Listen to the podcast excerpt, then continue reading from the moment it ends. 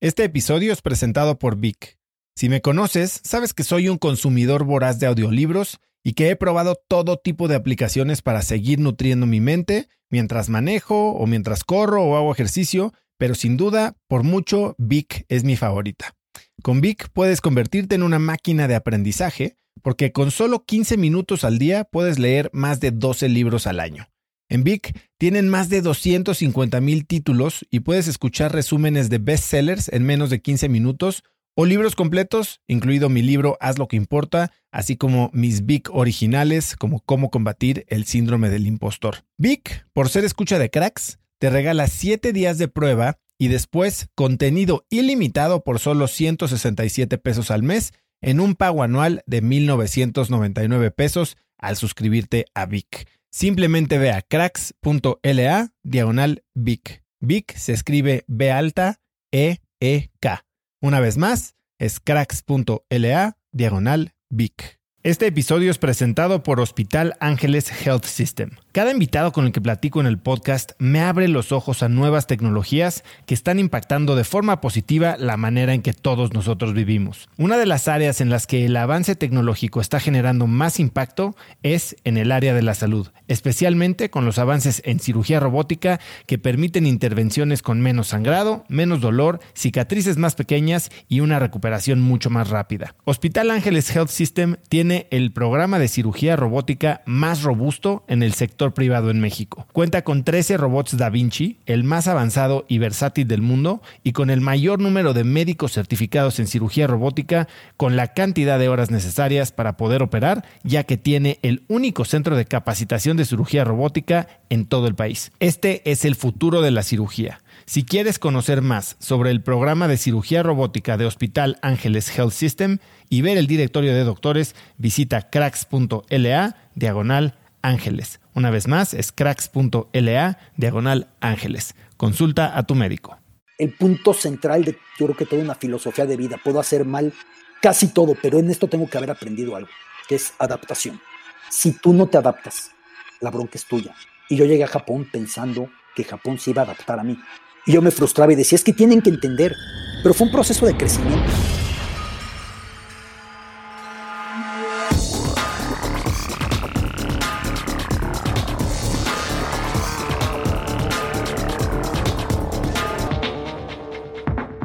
Hola y bienvenidos a un nuevo episodio de Cracks Podcast. Yo soy Osotrava y entrevisto cada semana a las mentes más brillantes para darte algo único y práctico que puedas usar en tu vida diaria.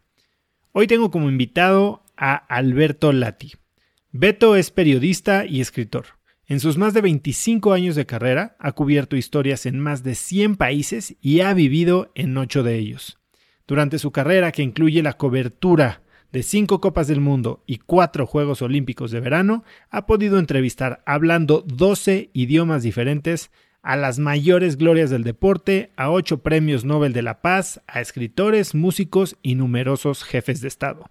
Su primer libro, Latitudes, Crónica, Viaje y Balón, se convirtió en un bestseller y desde entonces ha publicado cuatro libros más, cerrando este 2020 con 100 dioses del Olimpo, al que añadió recientemente 20 pelotazos de esperanza en tiempos de crisis, que es un libro que escribió en plena cuarentena.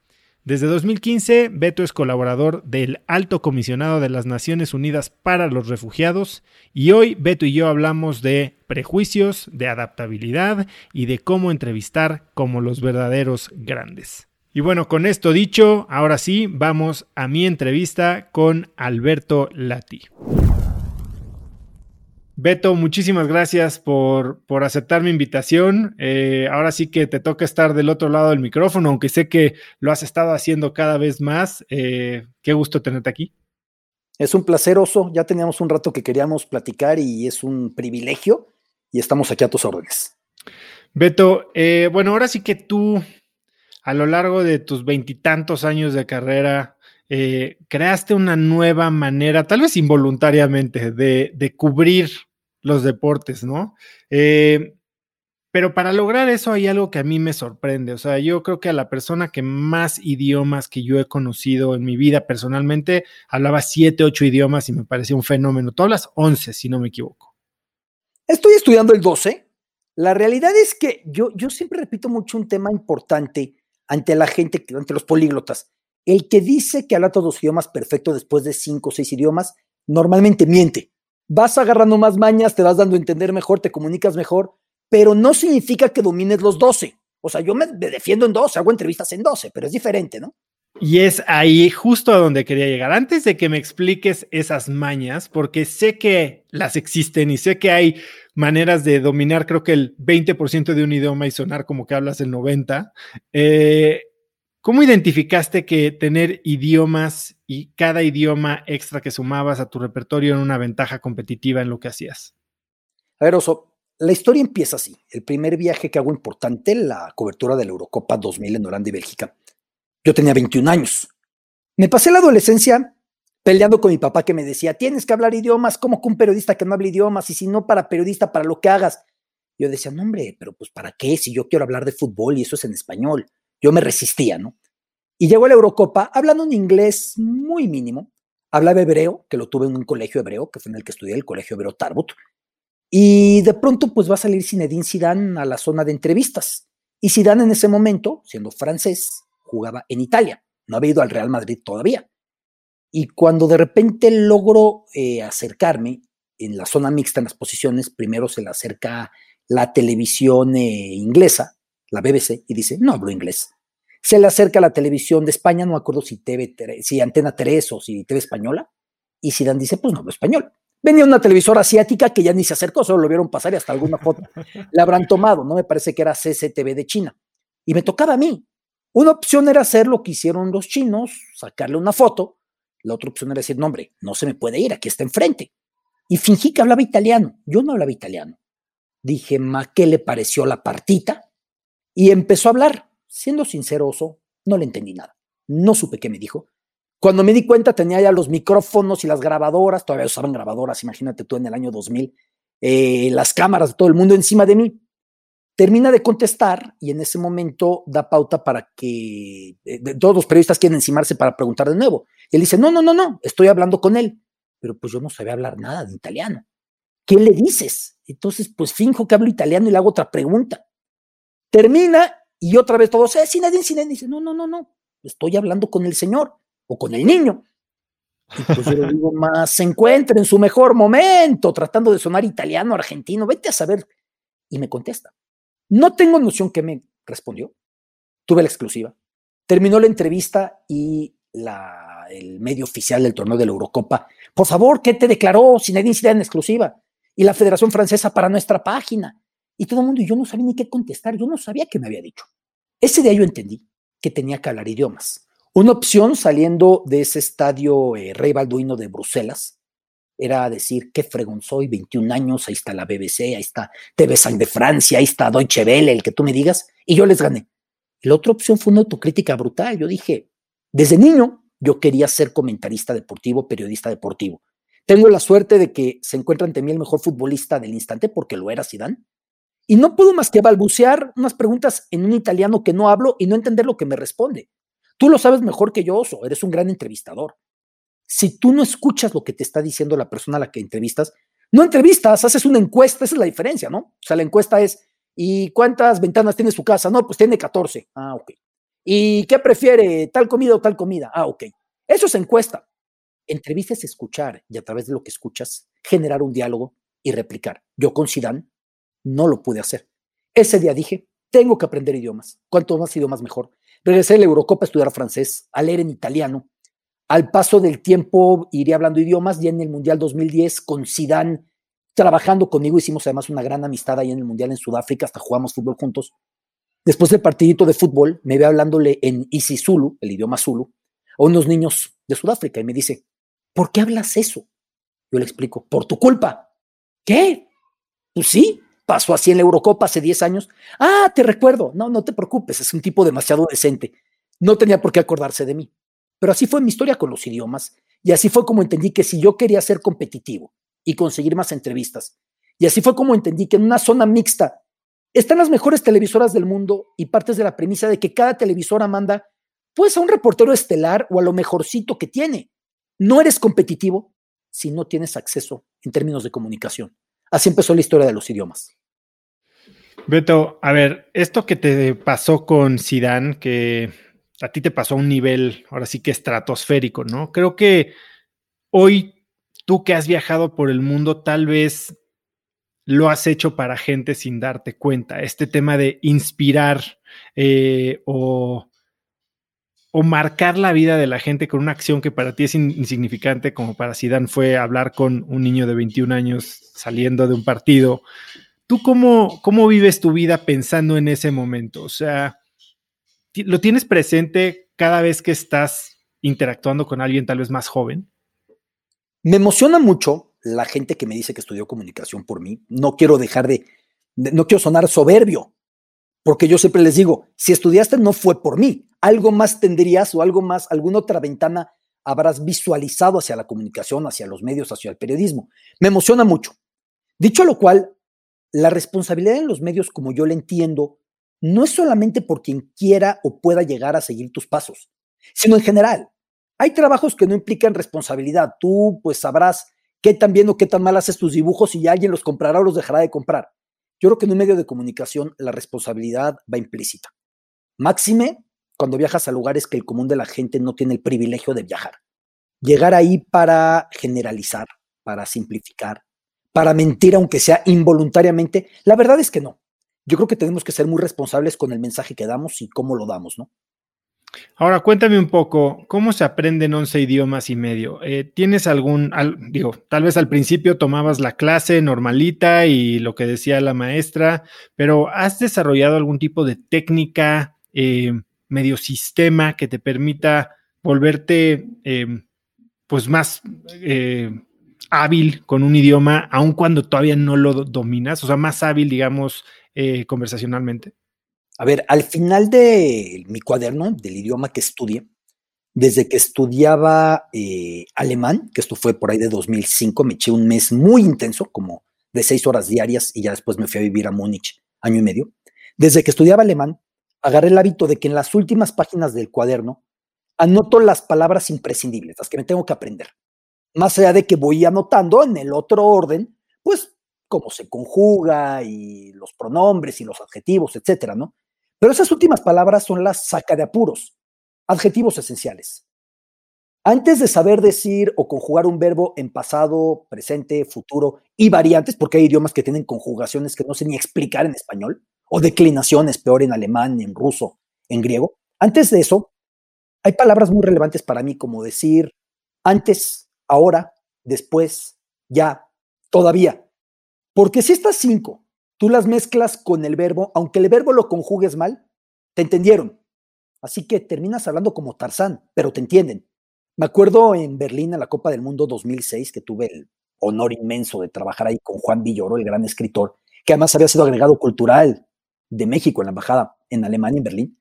Eh, me acuerdo perfecto que Juan de repente me decía, es que no puedo creer por qué de repente te entienden mejor a ti que a mí y todo lo dices mal, pero riéndonos es que sí, eh, hablando como Tarzán, pero desinhibidamente, sin miedo al ridículo, entendiendo que siempre un local, oso, siempre un local valora más que hables mal su idioma a que no lo intentes. Y le echan ganas y te sonríen, generas una empatía, consigues permisos de grabación, consigues entrevistas. Siempre el local valora mucho eso. Entonces, yo voy hablando, a mí no me da pena hablar mal. Trato de no ponerme la telaraña de pensar demasiado cómo ordenar la oración. Ahora con el japonés, de repente me detiene mucho eso, que estoy queriéndolo perfeccionar y voy demasiado lento porque estoy diciendo, a ver, ¿cómo voy a colocar esta palabra? ¿En qué orden preciso debe de ir? Y ahí es donde de repente la oración se te termina por, por desinflar o perder frescura, ¿no? Habla. Ya después ves cómo lo limpias o ves que no te entendieron o ves que sí te entendieron.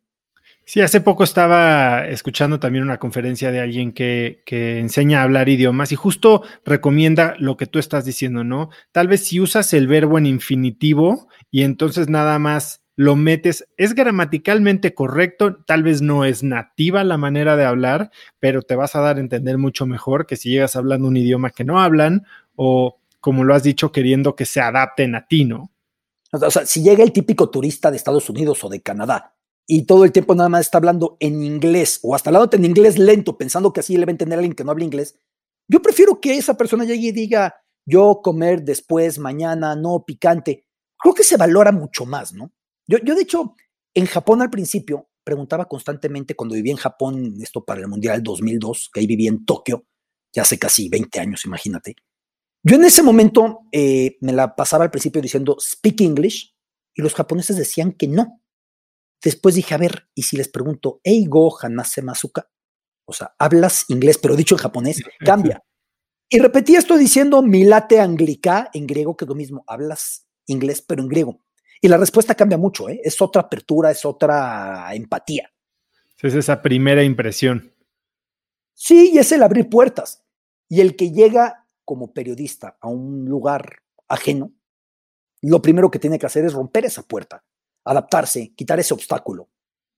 Beto, ¿hoy usas alguna aplicación o algún curso en línea, algo así para aprender tus idiomas? ¿O no, cuál es me gusta clase mano a mano con un profesor.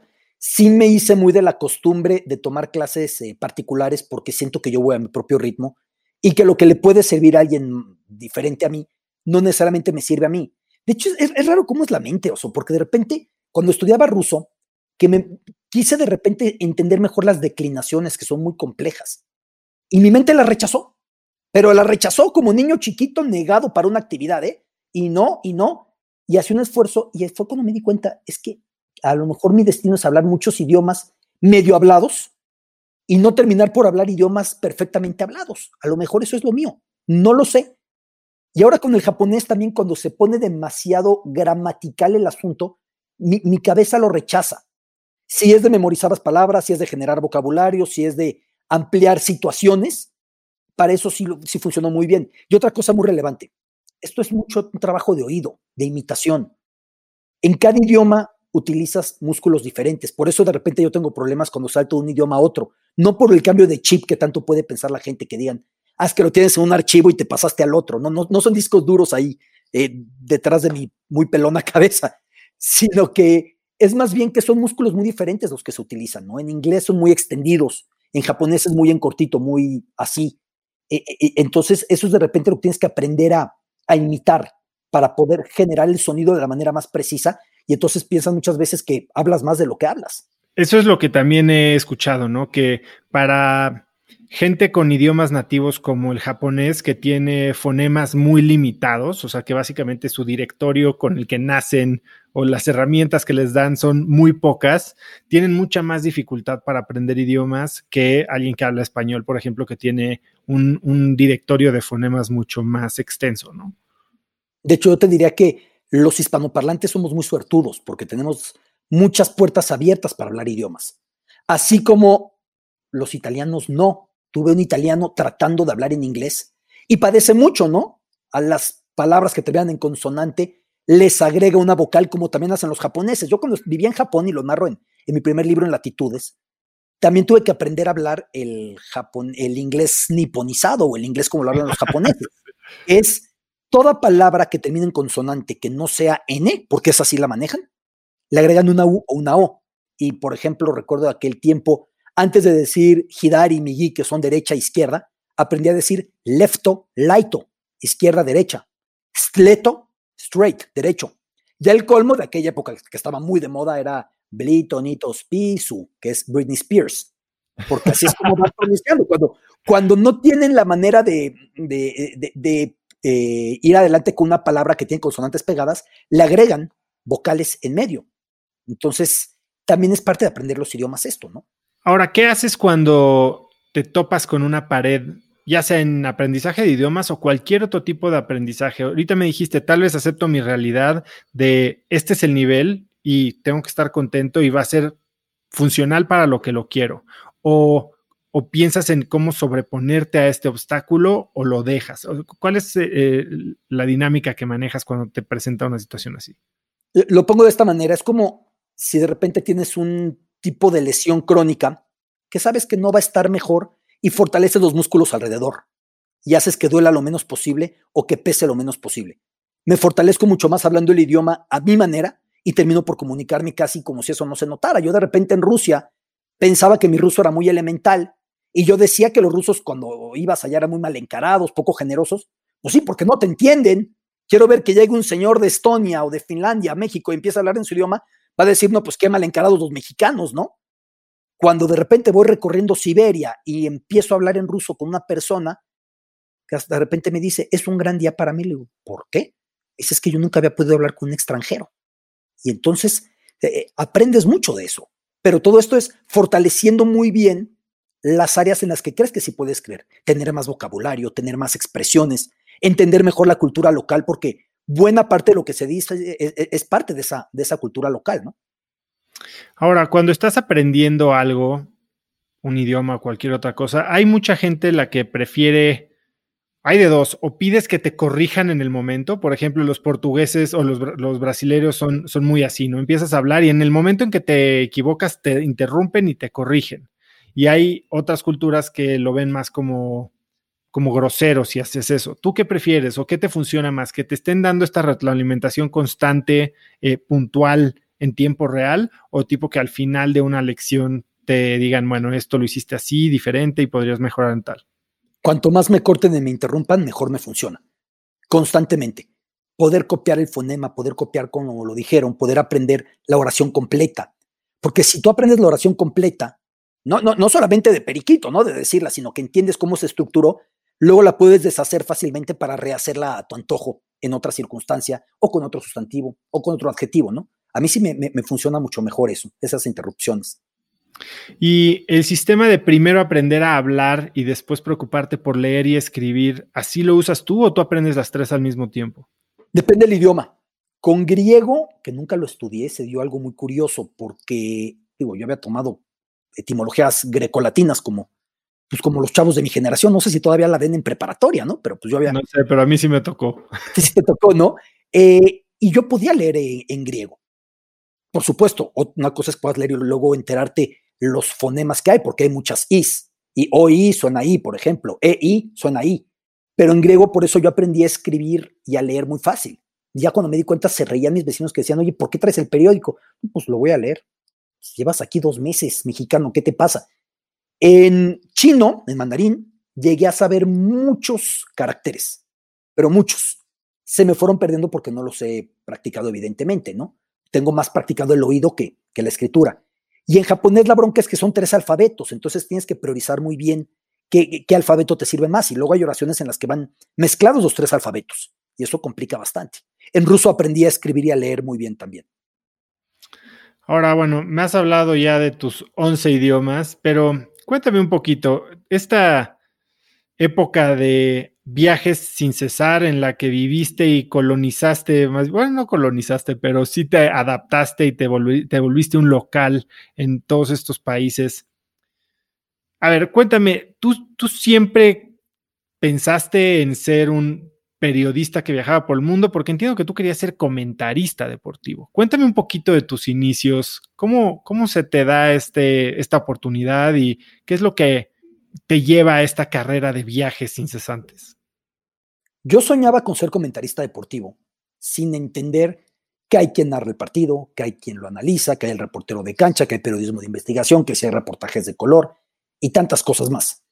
Otra cosa es que al meterme al medio, yo, eso fue mi sueño desde que yo tenía cuatro años de edad, ¿no? Cinco años de edad, no exagerando porque yo jugaba muy mal fútbol y yo quería estar cerca de mi pasión. Y ya entendí a esa edad, era muy sincero que como futbolista no iba a ser posible, jugaba fatal a la fecha. Me encanta jugar y juego muy mal. Al paso del tiempo, al entrar al medio a los 17 años, voy viendo en qué perfil puedo cuadrar mejor. Y se da la posibilidad de los viajes. Mis primeros viajes, Oso, soy sincero, yo me juré que no lo volví a hacer. Porque todo chavo que le digas, vas a ir al Mundial y vas a estar en Japón y vas a irte a Alemania, diría que sí. Pero otra cosa es llegar y adaptarte, llegar y buscar casa, llegar y buscar una vida social, llegar y lograr conseguir los reportajes ante una cultura laboral tan diferente. Eso no me hace mártir, ¿no? Yo pienso en un reportero de guerra y no tengo ningún derecho a quejarme, más bien fue mucho aprendizaje. Pero yo, ahí no estaba cómodo en esa posición. Todavía cuando yo ya tenía este tipo de viajes, se me ofreció la posibilidad de narrar que de alguna manera embonaba mejor con el sueño infantil. Y yo ahí fue cuando dije, ¿por qué me voy a ir a algo que no es necesariamente lo que mejor puedo hacer? Y siendo autocrítico, no tengo la voz idónea para narrar, no tengo la dicción idónea para narrar. ¿Por qué salirme de, este ámbito en el que además disfruto mucho, aprendo mucho, hacer que la gente viaje con mis historias? Hacer que la gente pueda sentir las texturas, los colores, los olores de un lugar en el que estás. Aprovechar una coyuntura deportiva para hablar de casi todo menos de deporte, de la historia, de la parte política, de la parte religiosa, de la parte frívola, absolutamente todo. Y no tuve duda, ese ya era un camino que se estaba formando y que tuve mucha suerte que se formara sin que nadie se diera cuenta cómo. Te he oído decir que uno de los de las asignaturas más difíciles fue esta de irte a vivir a Japón para el Mundial. Cuénteme un poquito qué pasa en ese momento de tu vida, por qué fue tan difícil y qué fue lo que cambió en ti a lo largo de toda esta experiencia. Fueron muchas cosas. Primero, nunca había sido corresponsal. Había viajado a coberturas. Había estado hasta ese momento en Holanda y Bélgica, la Eurocopa que te decía, la de la entrevista de Sidán. Pero otra cosa diferente era instalarte en un lugar. Nunca había vivido fuera de la casa de mis padres. Muchos podrán decir, oye, pero ya a los 23 años. Para mí en ese momento era algo nuevo, y menos en una cultura que para mí era hostil. Hoy veo que es todo menos hostil. Es diferente, es desafiante, pero no es hostil. Venía en el plano personal de que mi padre había estado muy enfermo el verano anterior, unos meses antes, y la había librado de milagro de Dios. Entonces, para mí era un momento muy complicado para irme, al mismo tiempo, cuando me ofrecen la posibilidad, no podía decir que no. Siendo sinceros, en el mundo de la crónica deportiva todavía hay pocas plazas, porque el que llega finalmente las ocupa mucho tiempo, no es como en el fútbol que a los 34, 35, 38 años máximo se va retirando y viene sangre nueva, ¿no? Aquí normalmente el que llega dura mucho. Y yo veía que yo tenía que hacer algo que me distinguiera, que me posicionara, que me consolidara. Y esto era una manera finalmente tuve la suerte de que así lo fue. Entonces, tuve muy claro que me iba cuando me ofrecieron la posibilidad. ¿Lo sufrí muchísimo? Sí. Tuve ratos en los que cada que sonaba el teléfono con alguien de México, aunque fuera un compañero, Anselmo Alonso se ríe mucho de eso, porque con Anselmo, mi compañero en Televisa en aquella etapa, eh, era el contacto. Me dice Anselmo, es que tú no querías colgar cuando yo te marcaba. No, espérame, espérame, casi, casi de timbiriche de, porque quiero oír tu voz, ¿no? Aunque suene Yo no quería colgar el teléfono cuando me hablaban. Me hablaba mi hermana, me hablaba mi primo y yo lloraba. Una racha yo decía, porque Japón es muy caro. A ver si no les cae el 20 ya en Televisa que este proyecto es carísimo y ya me regresan. Sí, ojalá que eso pase, ya que me regresen. Yo quería que eso terminara. O yo creía que eso quería. Afortunadamente, no me regresaron, sí hubo presupuesto y sería la primera de ocho corresponsalías que haría. Viviría en ocho países al margen de México. Cuénteme un poco, ¿qué fue lo más difícil de esta primera corresponsalía? O sea, ¿por qué lo sufriste tanto? Porque la cultura es muy diferente y sobre todo por un punto que para mí es el punto central de, yo creo que toda una filosofía de vida. Puedo hacer mal casi todo, pero en esto tengo que haber aprendido algo, que es adaptación. De eso trato mi primer libro, Latitudes, en una gran, eh, en, en una gran porción del mismo, que es, si tú no te adaptas, la bronca es tuya y yo llegué a Japón pensando que Japón se iba a adaptar a mí. Y Japón no estaba preocupado de cómo se puede adaptar a mí. Yo le tenía sin cuidado a Japón, evidentemente. Y yo me frustraba y decía, es que tienen que entender. ¿Ellos qué van a tener que entender? Ellos están en su tierra. Para colmo con una cultura que pues ha probado funcionar bastante bien, ¿no? Para dar calidad de vida, para tener un desarrollo, para ir innovando. Y yo queriendo llegar a decirles cómo tenían que hacer las cosas. Yo al principio de esa estancia no comía comida japonesa. Vivía con hamburguesas, iba a un restaurante mexicano o disque mexicano que daba unas crepas de curry de la India y decía que eran enchiladas, carísimas, pero como decía que era mexicano, ahí me tenías. Y de repente me di cuenta que también comer la comida es parte de adaptarte a un lugar. Y leer a sus autores es adaptarte a un lugar. Y ver su cine es adaptarte a un lugar. Ir al teatro kabuki, escuchar la guitarra o shamisen, yo al principio decía, es que yo vengo a hablar de fútbol y de mundial, yo para qué quiero lo demás. Tan diferente a lo que iba a ser después cuando hablaba de casi todo menos de fútbol o de mundial o de Juegos Olímpicos. Pero fue un proceso de crecimiento. ¿Qué fue lo que encontraste en Japón que tal vez nunca lo hubieras esperado? Em, hay una frase de Octavio Paz que me permite entender muy bien por qué chocamos tanto los occidentales con Japón y por qué yo choqué tanto con Japón. Y es, no la cito textual porque no me acuerdo, pero es, no es que sea diferente. Llama la atención que siendo tan diferente, sea como una planta autosuficiente que crece en el desierto aunque nadie la toque y que funcione también así. Eso es lo que tiene la cultura japonesa. Ya después hay ejemplos muchos, ¿no? El ritual que tienen para entregar la tarjeta de presentación y yo soy bien torpe de manos, siempre tengo temblorina. Entonces daba la tarjeta, se me caía, la entregaba mal, una vez le di un cabezazo a uno haciendo la reverencia. Otra vez fuimos al estadio de Kobe, que era precioso, el estadio Alas de Kobe, que además Kobe venía a tener un terremoto devastador a mediados de los 90. Y me ponen preguntándome, ¿de qué quieres tener información? Y yo dije, pues quiero tener información de la seguridad, quiero tener información del césped, de la arquitectura y de ocho temas. ¿Para qué dije? Llegué y había ocho encargados del estadio, el encargado de cada área. Así son los japoneses, ni modo que le preguntaras a la arquitectura por el césped. Eso es Japón.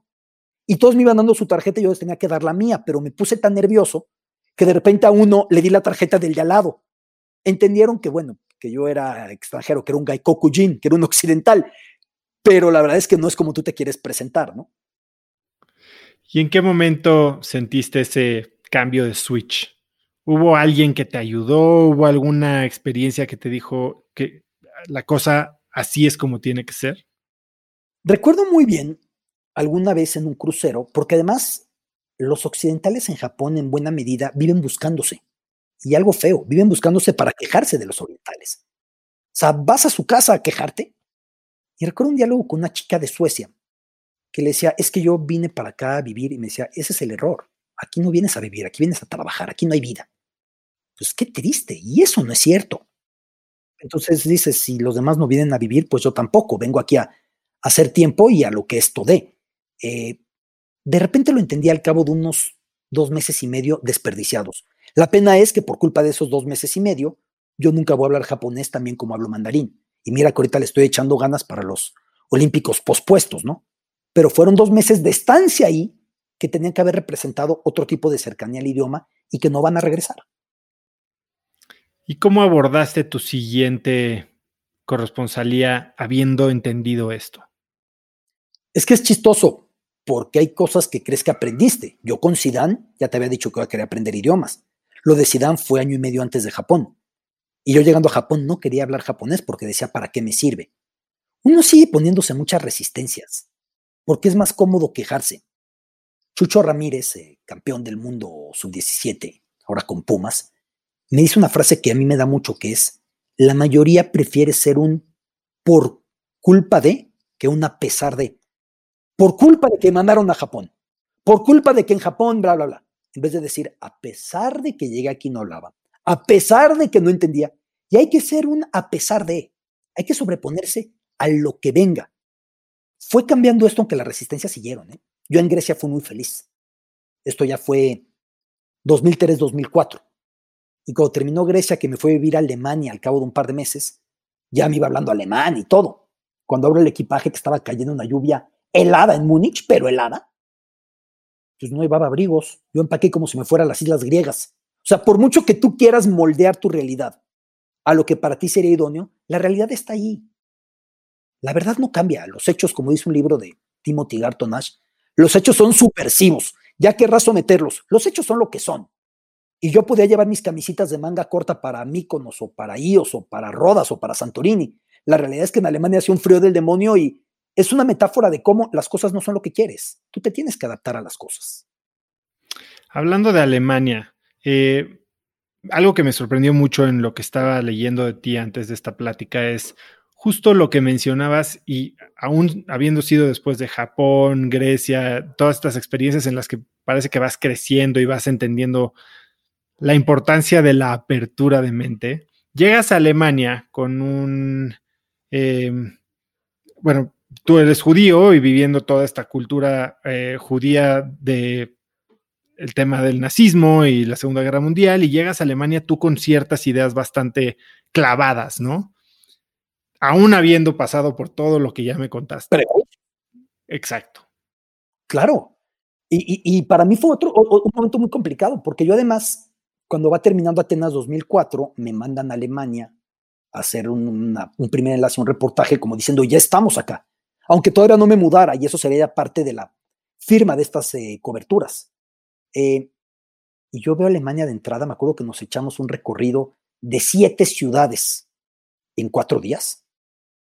yo llego a Alemania y digo, este país no tiene personalidad. aquí no hay nada, todo es idéntico.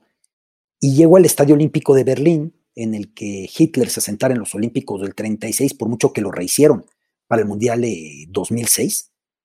Llego y digo, es que ahí estuvo sentado. Y aparte el, palco es muy claro y me pega fuerte. Y el agente de prensa del Hertha de Berlín que nos llevó por el estadio súper amable, yo, yo ya no quería ni conversar. Me encontré con, con, eh, un resentimiento que yo no había descubierto en mí de esa manera, porque yo me decía, pues soy un tipo tolerante, soy un tipo abierto. Una cosa es lamentar mucho y llorar mucho una historia que es muy lamentable, un, de un genocidio. Otra cosa es ir por la actualidad buscando culpables. Gente que, pues, ¿qué? ¿Ellos qué tienen que ver con algo que pasó tantas décadas atrás? Más allá de que el aprendizaje lo muestran a diario, porque es un pueblo ejemplar en cómo ha manejado esa culpa histórica, ¿no? Para que no se repita. Y yo ya, yo me fui a Alemania más por no quererme quedar en México, oso. Yo no era una corresponsal que se me antojara. Hasta yo decía, carajo, el mundial este tenía que haber sido para Sudáfrica, me hubiera ido a Sudáfrica, yo a qué voy a venir a Alemania. Inglaterra también lo buscaba, yo a qué tengo que venir a Alemania. Y empecé a hablar su idioma, seguro de que era un idioma que no tenía ninguna, ningún atractivo. Decía, estos ladran, es hablar como perro. Hoy es mi idioma favorito. Mi idioma favorito por preciso, por elegante, por las posibilidades que tiene. Leer poesía alemana en alemán es sensacional. Leer a Goethe en alemán es una experiencia.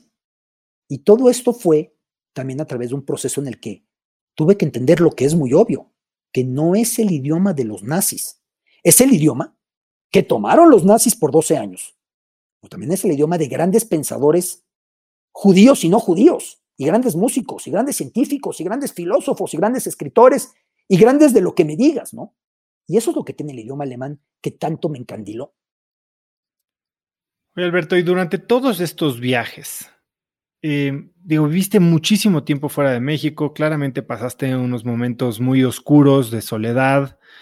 Em, como parte de tu proceso, ¿tuviste algún tipo de ayuda psicológica o es algo que tú frecuentabas en algún tipo de terapia o te refugiaste en algún tipo de libro? ¿Cómo manejabas esta soledad y esta distancia? A ver, em, los libros para mí fueron muy importantes. La soledad para mí era muy importante porque la soledad me obligaba a integrarme a la sociedad a la que llegaba. Si me integraba a la sociedad, lo primero que iba a verse beneficiado eran mis reportajes, eran mis documentales. Pero antes que eso, mi calidad de vida. Yo digo que el corresponsal debe de llegar a un departamento que no tenga cafetera. Para salirte lo más temprano posible a ti, lagañoso, con los ojos pegados, que digas, no me puedo ni levantar, a comprar un café fuera y ver pasar gente y tomar notas y preguntar. Yo creo que todo eso es muy importante. Los libros fueron muy importantes para mí. Son épocas, ya quisiera yo hoy poder leer al ritmo que leía entonces. Entonces no tenía tres hijos y tantas ocupaciones, ¿no? Hubo épocas en las que yo me podía echar en un mes 15 libros. 10 libros. O sea, era un ritmo de cada dos, tres días un libro nuevo sobre la cultura local, a entenderla perfectamente, ¿no? Para mí eso fue la terapia verdaderamente.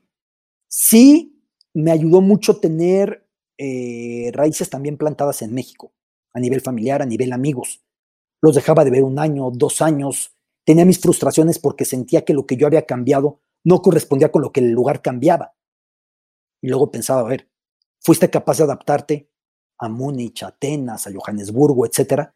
Ahora sé capaz de readaptarte a lo que es tuyo, que es la Ciudad de México, ¿no? Es el único lugar al que yo llamo casa. Y eso me ayudó, tener mis raíces también colocadas en México. Pero fue un proceso que llevé en soledad en muy buena medida, ¿eh? Ya después también fue muy beneficioso contratar siempre un camarógrafo en el lugar al que llegaba. Porque entonces no solo no tenía el problema de que el camarógrafo tuviera su proceso de adaptación o de choque, sino que la persona me servía de ancla hacia la cultura local. Claro, era como un puente.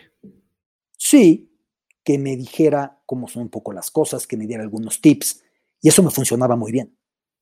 Ahora, después de haber vivido en ocho países, culturas tan diferentes, debes de tener ya tu checklist, tu sistema de cómo aterrizar en un nuevo lugar, ¿no? O sea, hay mucha gente que dice, yo no soy turista, soy viajero, y, justo creo que habla de llegar y mimetizarte con la cultura local y, vivirla como local, ¿no? Que creo que eso es lo rico, la comida, el lugar. Pero cuéntame un poco, tú cómo, primero, cómo te preparas para aterrizar en un nuevo lugar y cuáles son tus, cómo se ve tu primer semana, digamos, cuáles son tus musts que dices, llego y tengo que hacer esto, esto y esto y esto porque me va a facilitar cualquier tipo de integración posterior. Hay una frase de Roger Kipling, de los grandes viajeros, además de soberbio escritor, que es que para entender un lugar tienes que descifrar o poder explicar su olor. Y es complicado, ¿eh? Poner el olor en palabras es una broncota. No siempre sale bien. Pero creo que eso es importante, descubrir el olor. Llegar a un lugar para mí no es compararlo. Yo sé que es mucho más cómodo llegar y tratar de decir es que fíjate porque Japón, a diferencia de China, a diferencia de Corea del Sur, a diferencia de Filipinas, de Tailandia, hay que tratar de no comparar. Hay que tratar de verlo con unos ojos que no estén viciados por un lugar nuevo. Cuando llego a un lugar, soy muy preguntón. Yo creo que las bases del periodismo o del viajero son muy cristianas. O sea, el que tenga ojos que vea, el que tenga oídos que escuche. Y yo complemento, el que tenga dudas que pregunte. Y soy muy metiche. Pregunta. A los locales además les gusta mucho que les pregunten, tú dime si tú un mexicano lo agarras en lugares turísticos, en Xochimilco, en las pirámides, y le preguntas, aunque no estés preguntándole por la pirámide del sol, te va a querer contar de todo. Oye, ¿quién gobierna? Ah, ¿y cómo fueron las elecciones? Ah, fíjate. Oye, ¿y tú qué sueles comer? Oye, ¿y cuánto tiempo haces al trabajo? ¿Qué tan lejos vives? ¿Cómo son los traslados? De todo te va nutriendo mucho. Ya después, para mí es importante, si te lo permite el presupuesto, comer tanto en el lugar refinado como en el mercado. Y mi estómago me lo permite. Yo sé que hay mucha gente que sus tripas les truenan si se aventuran un poquito a sabores diferentes o que de plano no pueden, psicológicamente no lo resisten. He visto gente que, que no lo resiste. Para mí es muy importante comer tanto en el lugar entrecomilladamente muy fino como en un mercado, que tampoco eso significa que puedas comer mucho mejor en uno que en otro. Luego te llevas sorpresas muy grandes, ¿no? En ese sentido. Eso en términos de la comida. Soy muy inseguro, el ser tan inseguro, mira, el común de mis eh, compañeros de televisión quieren exponer lo, contrario, ¿no? Verse muy seguros, muy tajantes, muy determinados. Yo por ser tan inseguro, la manera en la que me siento legítimo para hablarle a una persona sobre el lugar al que llegué es habiendo leído de ese lugar más que nadie y hablando el idioma local. Es como yo me siento seguro. A veces me dicen, ¿y por qué para Rusia leíste 60 libros, 50 libros? es la manera en la que yo siento que yo puedo hablarle a, la gente de Rusia. Máxime que en ese momento el proyecto de Fox Sports era de la mano de National Geographic. Imagínate tú la responsabilidad. Es como yo me siento legítimo. Porque tú puedes leer algo una vez, pero eso no lo da por hecho, ¿no? Tienes que buscar constatar para que puedas decir las cosas de una manera más eh, convincente. Hablemos un poquito más de esta inseguridad. ¿Siempre fuiste inseguro y cuándo te diste cuenta que a través del conocimiento podías superarlo? Yo creo que en todas mis coberturas lo busqué así. Yo creo también que antes de las coberturas, en la manera en la que yo me armaba para las transmisiones, también tenía que ver. Yo no concibo, respeto mucho al que sí, yo no concibo llegar al aire viendo a ver qué sale. Ah, llegas de lo que hablaron, te echas dos comentarios, te echas tres, improvisas. Yo me siento más legítimo, me siento más armado con muchos elementos. Veo tu trabajo y veo que tú te armas para una entrevista como si fuera a ser la única que hicieras. Y creo que eso nos da otra manera de pararnos. Y yo creo que la audiencia termina por agradecerlo. Pero no trabajo para que la audiencia lo agradezca, trabajo para entregar a la audiencia lo que yo creo que corresponde entregarle. Ahora, regresando a las experiencias de adaptación a lugares, quitando Japón, ¿cuál crees que ha sido el lugar más difícil al que has tenido que adaptarte? Todos tienen su grado de dificultad. Em, Sudáfrica fue muy complicado porque Sudáfrica es una mezcla de culturas. Muchas de ellas incluso son irreales o se han puesto fachadas que terminan por creerse. Sería muy simple decir, bueno, están los blancos, están los negros. Al interior de los blancos hay divisiones, sobre todo entre los blancos que llegaron de un contexto británico y los que llegaron un poco de tiempo atrás de un contexto holandés, que son los actuales afrikaners. Entre la población nativa también tienes muchos grupos, ¿no? Si los Zulus, si los Xhosas, si los Esotos, si los Vendas, si los Debele y, tantos más. Eh, por eso es tan complicado. Yo, yo recuerdo un diálogo con la que era corresponsal de CNN en, en Sudáfrica, en Johannesburgo, Tommy Majabo. Yo le decía, con este país siento que lo trato de agarrar y se me escapa. me decía, yo soy de acá y me pasa lo mismo, no te preocupes. Es parte de lo que representa un país que Su himno es en cinco idiomas, me parece, el himno sudafricano. Por eso lo de Nación Arcoiris, aunque muchas veces quiera pelear contra esa diversidad. Ahora, ¿tú hoy puedes ser turista? O sea, ¿sí te permites llegar a un lugar y no ser local? No.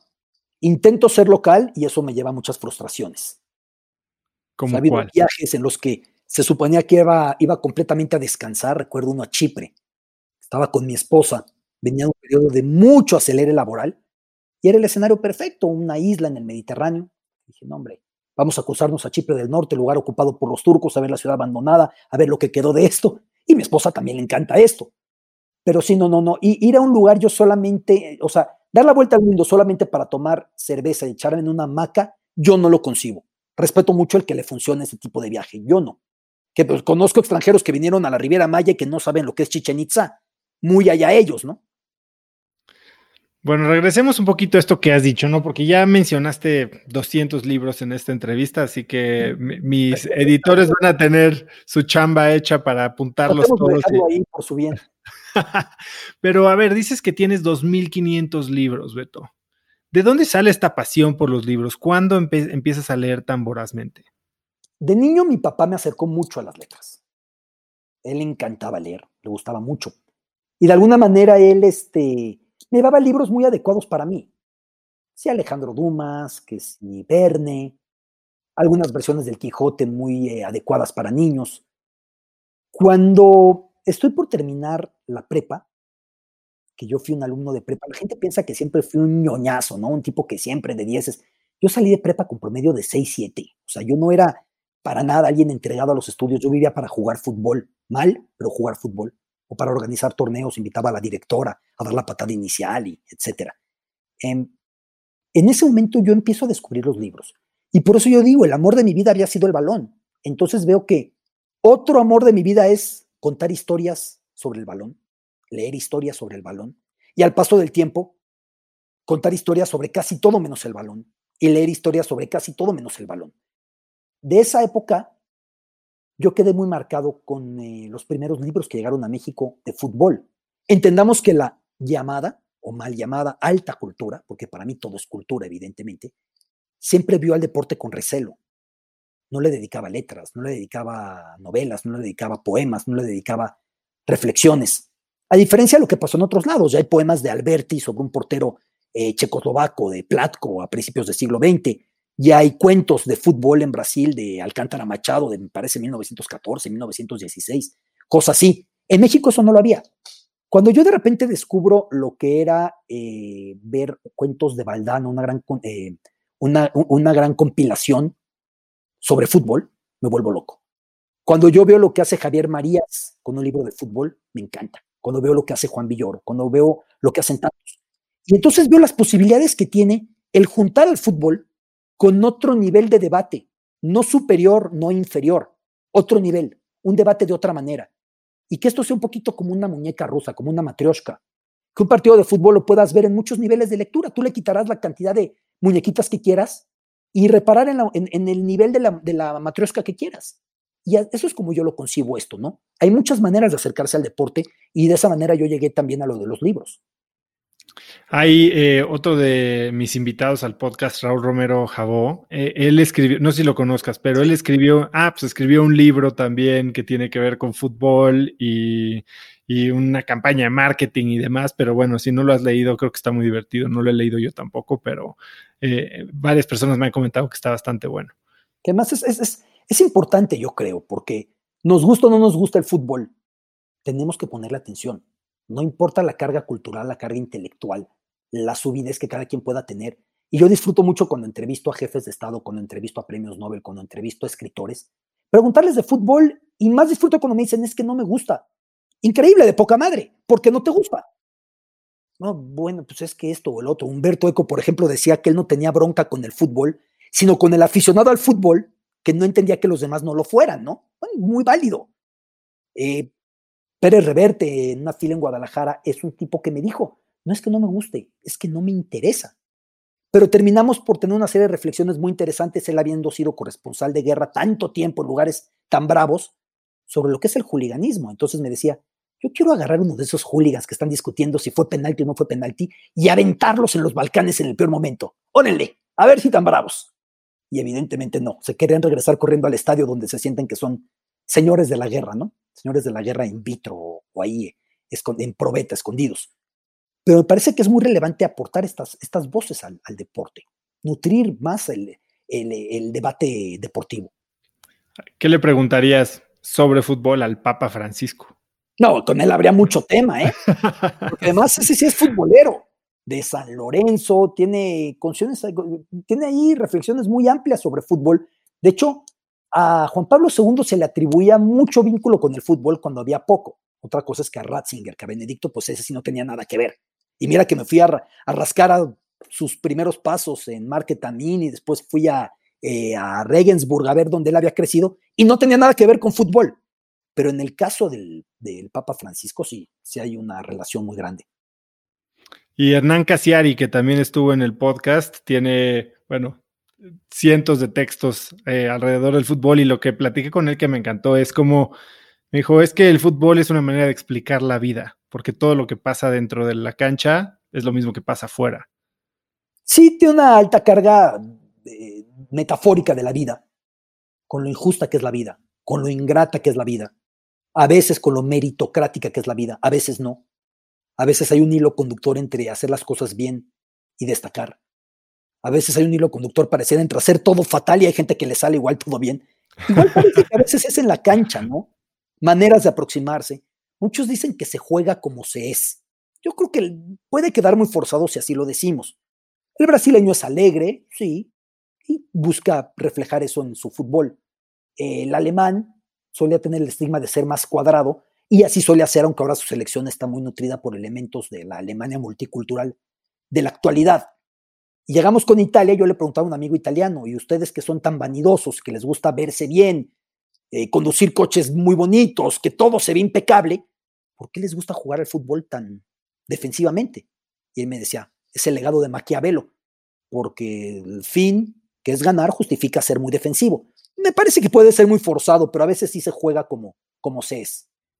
Y si se juega como se es, ¿cómo juegas tú? Es decir, ¿cómo eres tú? Si te tuviéramos que meter en una destiladora y sacar las tres eh, cualidades, elementos, talentos que tienes y que te hacen único. Saldrán tantos que los talentos se quedarán muy, muy diluidos, ¿no? Eh, yo creo que de lo que a mí me ha funcionado bien es que soy muy parecido al aire que fuera del aire. O sea, ahora como estamos platicando tú y yo, pues es como podríamos estar platicando con un tequila, aunque a lo mejor un poquito con mejor ritmo, o con una cerveza, con un café, pero no, no, no cambio mucho. Eh, y yo creo que la gente se da cuenta cuando hay en los medios de comunicación una impostura, un fingimiento, un eh, antifaz. Yo creo que sí. Eh, trato de ser coherente, por supuesto que es un ejercicio a veces muy complicado y te traicionas a menudo, pero para mí es un valor medular. Y luego hay, si me pides que busque una esencia que yo persigo, hay una frase de Oscar Wilde que para mí es todo un manual de vida, que es, he puesto mi genio para vivir mi vida, para escribir mis obras, solo mi talento. Y eso es muy relevante, porque hay gente que puso todo su genio para el trabajo y dices, pues sí, pero pobre güey, o sea, ve cómo en su vida le fue mal, no le resultó, no tuvo la capacidad. No es que uno sea perfecto, pero creo que donde uno tiene que buscar aplicar ese, ese genio es para las cosas vivenciales. Eh, ojalá se pudiera aplicar tanto a lo vivencial como a lo profesional. Digo, puesto a elegir, creo que hay prioridades. Beto, ¿cómo eliges qué leer? O sea, probablemente sí te vas a ir a un país y vas a enfocarte en tal idioma, pero ¿cómo, cómo lees tanto? ¿Cómo eliges? ¿Terminas todos los libros que empiezas? ¿Tomas nota? Cuéntame un poquito cuál es la manera en que abordas la lectura. Tengo el mal de no ser capaz de dejar un libro a medio leer. A veces lo termino de leer muy mecánicamente sin disfrutarlo porque no me está gustando, pero termino de leer los libros. Antes tenía el hábito de ir alternando novela, libro de no ficción y un libro de trabajo, fuera de fútbol, fuera del país en el que iba a vivir o en el que ya vivía. Iba alternando en ese ciclo.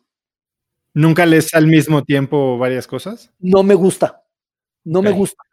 Eh, es, muy curioso. Hay gente que tiene cuatro libros y luego empieza un quinto y un sexto y se los va llevando. A mí no me gusta. A mí me gusta entregarme completamente al libro que tengo en ese momento eh, eh, junto a la cama o en mi portafolios o donde vaya, porque además yo cargo siempre con mi libro donde voy porque nunca sé en qué momento voy a poder tener unos minutillos libres para abrirlo, ¿no? Y así te quitas el vicio de agarrar el celular para ver cualquier sandez y pues te echas unas páginas y te rompe un poquito el día o te, te, te relaja un poquito la rutina. Me gusta mucho leer novelas, lo disfruto mucho. Trato de leer en su idioma los libros, cuando hablo el idioma lo suficientemente bien, pero si eso me permite disfrutarlo, porque en alemán hubo autores que yo quería leer en alemán y que nada más no me dio, y que era un suplicio. Entonces, para estar sufriendo algo que es de lo que más disfruto, prefiero, no, prefiero hacerlo en, el idioma que, entiendo mejor. Tomas notas, eh, rayas el libro. mucho los libros. Lo que más disfruto cuando firmo libros o cuando presento algún libro nuevo es cuando llega gente con libros míos completamente doblados, marcados. Me dice, ay, disculpa, no hombre, gracias. O sea, me encantan los libros así, que se vean usados, que se vean derruidos, que se vean con marcas de la persona que los leyó. No sé por qué nos decían mucho en la escuela que, que los libros solamente con lápiz. Bueno, si es una biblioteca, se sobreentiende que ni con lápiz, le vas poniendo unos post-it y ya está. Pero yo mis libros me encanta rayarlos y ponerles anotaciones. Muchas veces los rayo como si estuviera convencido que voy a regresar a ellos cada dos semanas, ¿no? Y hay libros que llevan rayados ahí 20 años y ni para cuándo los vuelva a abrir. ¿Y qué rayas? ¿Qué es, ¿Qué es lo que te llama la atención, que crees que vale la pena anotar? ¿Es algún, es aterrizar o alguna interpretación de algún pasaje? ¿Es una nota de ve a checar algo más? A veces ve a checar algo más, a veces interpretación, a veces frases que me gustaron mucho. Es chistoso porque de repente reabro algún libro y digo, ¿por qué hace ocho años me llamó tanto la atención esta frase que hoy no me dice nada? Y estas otras páginas que hoy me dan tanto, en ese momento ni las, no les anoté nada. Pudo ser porque en el momento no había una pluma a la mano, no pudo ser por algo demasiado simple, pero es también que así como nunca escribimos igual, nunca leemos igual. Eso es una realidad. Eh, decía Svetlana Alexievich, la Nobel de, de literatura, periodista además, y tú me vas a entender perfectamente, Oso, que nunca harías las mismas preguntas. O si esta, esta charla la volvemos a tener en una semana o en dos semanas o en cuatro, incluso a lo mejor en dos días, hubiera sido hoy en la mañana, es factible que hubiera llevado un sendero un poco diferente por lo que tú preguntaras y por lo que yo respondiera, ¿no? Y creo que con los libros pasa igual, nunca leemos igual. Entonces sí relees los libros. Lo intento, te digo que muchos los tengo rayados y muy arrumbados porque también son demasiados, pero sí me gusta mucho regresar a algunos. ¿Qué libro te hubiera gustado leer antes en la vida? Aunque tal vez no te hubiera dejado lo que hoy crees que te hubiera dejado. Yo, no entiendo por qué cuando yo vivía en Japón en 2002 no conocía a Mishima, que para mí es el mejor autor japonés por goleada. Leía otros muy buenos, pero por ejemplo ahí me hubiera dado mucho de la cultura japonesa leerlo en ese momento. Pensando de esa manera, me hubiera gustado acercarme antes, más joven, a algunos autores, pero tampoco me puedo quejar. Yo creo que también hay una suerte de que no, soy esotérico, pero también creo que los libros muchas veces lo persiguen a uno en el momento indicado. ¿Hay algún libro que hayas regalado con más frecuencia a lo largo de tu vida? Últimamente regalo mucho a Ian McEwan, que me encanta. Últimamente regalo mucho a Javier Marías. ¿Algún título en particular? Javier Marías, lo que más me gusta es su trilogía Tu rostro mañana. Es un escenario genial porque él plantea un esquema de espionaje no para saber lo que hiciste, sino lo que podrías llegar a ser. O sea, ¿qué puede ser que haga esta persona en el futuro? Por eso es tu rostro mañana. Y yo, a mí me enloquece leer a Javier Marías, me gusta mucho. Pero va cambiando mucho cuál, cuál voy regalando, ¿no? Los de Juan Villoro los he regalado muchísimo. Los de mm, Michelle Ulebeck últimamente también los he regalado bastante. ¿Y los regalas porque ¿Te gusta cómo están escritos? ¿Porque están entretenidos? ¿O porque tienen algún mensaje que quieres compartir? No tanto por mensaje, porque creo que la persona los va a disfrutar, sin buscarle más. Ya. Vamos a entrarle un poquito al periodismo, Beto, porque digo, ciertamente has entrevistado a millones de personas y viajado por el mundo, pero dices que no tienes insatisfacción crónica, aunque sigues esperando tu momento como deportista deportivo. Eso lo dijiste hace un par de años, así que quiero ver si ya llegó ese momento o qué es lo que te falta. ¿Cuándo, vas a sentir que ya llegaste? No sé si sea sano llegar a sentir eso. No lo sé. En las entrevistas que he hecho, y esta me, me dejó esa frase muy clavada, cuando iba a platicar con John Paul Jones, el legendario bajista de Led Zeppelin, antes de la entrevista me dice que además tiene un tipo muy discreto, así como en el escenario veías a Plant y a Page avasallando a la cámara, y él lo veías atrás llevando, cargando a la banda. dice, oye, ¿se puede que no hablemos tanto de Zeppelin? It was quite okay. Yo decir, sí, pues sí, quite okay, o sea, nada más. tampoco es para tanto, quite okay, ¿no? Eh, me dice, pero prefiero hablar de lo que hago hoy. Y yo pienso mucho, si el hombre sigue queriendo estar en lo de hoy y no colgarse en lo de antes, ¿quién es uno para colgarse de lo que hizo, no? Creo que es una, una gran lección de, de, vida en, ese sentido. Eh, y la insatisfacción crónica me pasa porque me aburro muy fácil.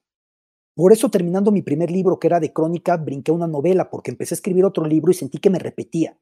Y dije, pues para repetirme no, no tiene chiste, necesito desafiarme, tengo que tratar algo diferente. Para colmo elegí hacer la novela de una manera muy distinta, con monólogo interior, evitando los diálogos. Y después de la novela pasé a un tema muy diferente que era Cien Genios del Balón, que era pues retratar en estampas a futbolistas y luego retratar olímpicos. Para mí es, e, e, es importante sentir que cambio y para mí también es importante cuando hago una cobertura sentir que las historias que voy presentando a cada día no luzcan igual siempre. Que no parezca el mismo disco otra vez y otra vez y otra vez, por bien que suene ese disco. Ya. Ahora has entrevistado a ocho premios Nobel de la Paz, escritores, músicos, jefes de Estado, a Dalai Lama, Madonna, Pelé, Maradona. Y bueno, la lista sigue, ¿no? Eh, y dices que no hay entrevista en la que no te arrepientas de no haber preguntado mucho. ¿Qué te refieres con eso? Siempre me pasa. Siempre cuando reviso una entrevista, cuando la estoy calificando, cuando la estoy eh, colocando en papel, editando, digo, ¿por qué en ese momento no me entró por meterme a ese tema? El entrevistado me abrió esa puerta o me dejó entrever que por esa puerta había un pasaje interesante y no lo capté. Sí, claro, en el momento con las luces, sabiendo que tienes ante Madonna 10 minutos reloj en mano, no es lo que tú quieras. Es reloj en mano, ¿no? sabiendo que tienes ante Federer tantos minutos y no es más, ese es el tiempo que tienes disponible con él, de repente vas priorizando y tienes temas muy clavados, obsesiones en ese instante. Pero yo creo que hay preguntas que siempre habré lamentado no haber hecho, como hay otras que si ahora las hiciera, no hubiera hecho que a lo mejor fueron lo más importante de la entrevista. Es parte de, ese, de esa experiencia única, yo creo. ¿Cómo te preparas para una entrevista? Y aquí es pura interés propio. Yo quiero, o sea, te tengo aquí, te voy a sacar toda la sopa porque me interesa muchísimo aprender de alguien que lleva todo el tiempo que tú tienes haciendo lo que llevas haciendo eh, tan bien, ¿no? ¿Cómo te preparas?